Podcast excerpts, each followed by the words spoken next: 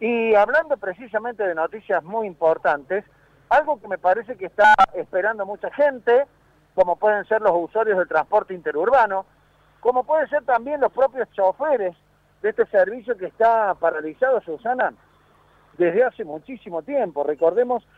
que el tema de la pandemia ha afectado y de qué manera, y de manera realmente muy notoria, al eh, servicio de transporte interurbano de pasajeros. La novedad más importante surgió en las últimas horas y está directamente relacionado con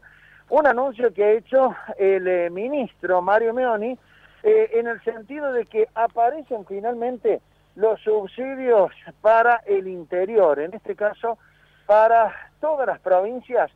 que han sido discriminadas notoriamente, y ustedes lo saben, eh, en lo que hace la distribución de fondos para asistir al transporte público de pasajeros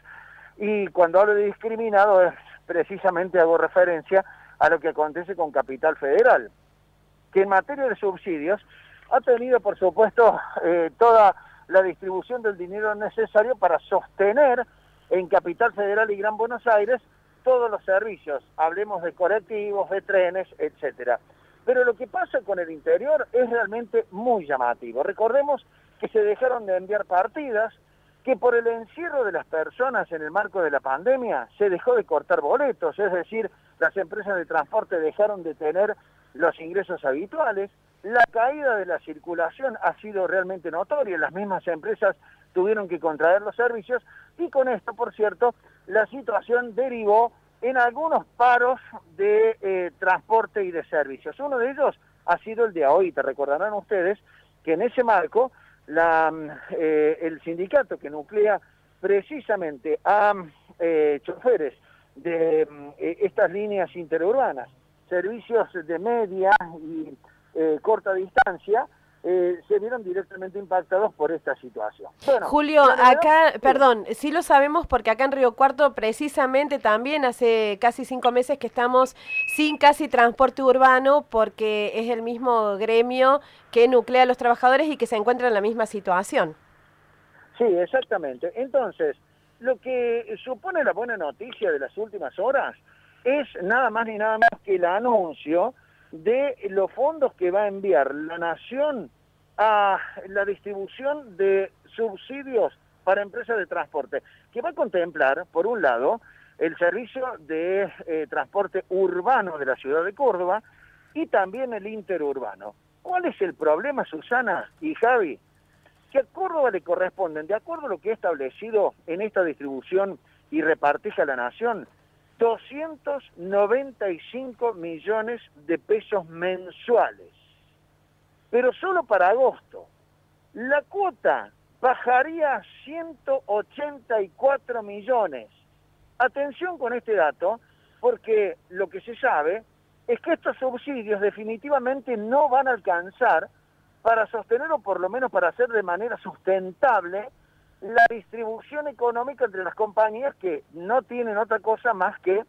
eh, tener que sostener un servicio que ya decimos venía realmente complicado y que a partir de esta caída bruta, se podría decir que casi los economistas están calculando que sería de un 36 a un 40%, cómo sostener los servicios de transporte, sobre todo en el interurbano, donde creen que esta eh, facilidad que está otorgando el gobierno nacional en la distribución de los eh, subsidios no va a alcanzar para que el sistema vuelva a ser lo que era antes, ¿no? Y ustedes saben que esta situación, por eso decimos, está afectando severamente a los choferes de los servicios interurbanos y ni qué hablar a los usuarios que desde hace tiempo algunos se vieron privados de trabajar por la pandemia y otros se vieron privados, por cierto, por esta situación de imposibilidad de movilizarse de, localidad a localidad, ¿no? Julio, y más allá de este, bueno, este posible entendimiento, ¿no? Y este desembarco de, dinero para empezar a asistir eh, a las empresas de transporte, es una de las grandes preguntas, ¿no? Ver si vuelve o no vuelve este servicio, cuándo vuelve, y también, ¿no? Si ya hay una fecha concreta a todo esto.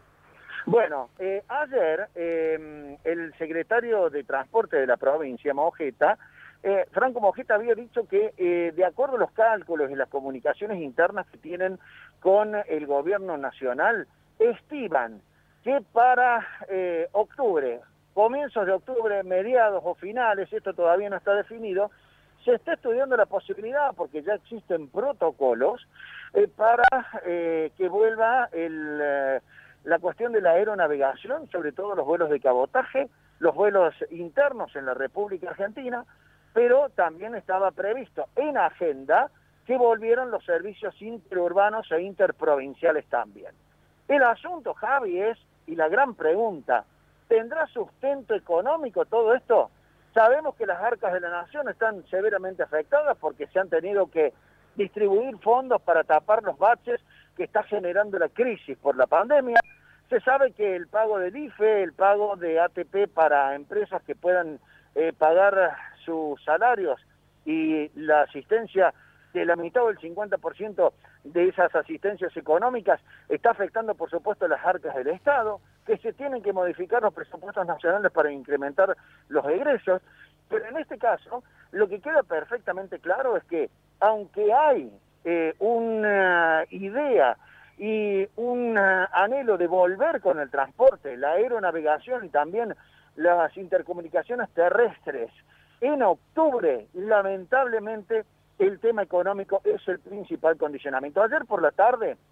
las empresas de transporte, fundamentalmente FETAP, advirtieron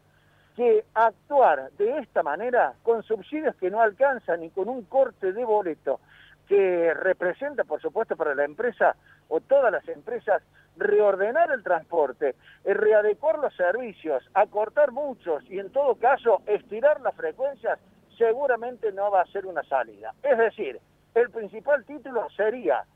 desde el ámbito nacional, dicen tener protocolos para volver con el transporte, pero lo único que falta es nada más ni nada menos que el protocolo económico, esto es, la asistencia que el Estado siempre otorgaba a las empresas y que hoy por hoy están en veremos. Lo prometido es un 40% más bajo de lo que existía antes de la pandemia.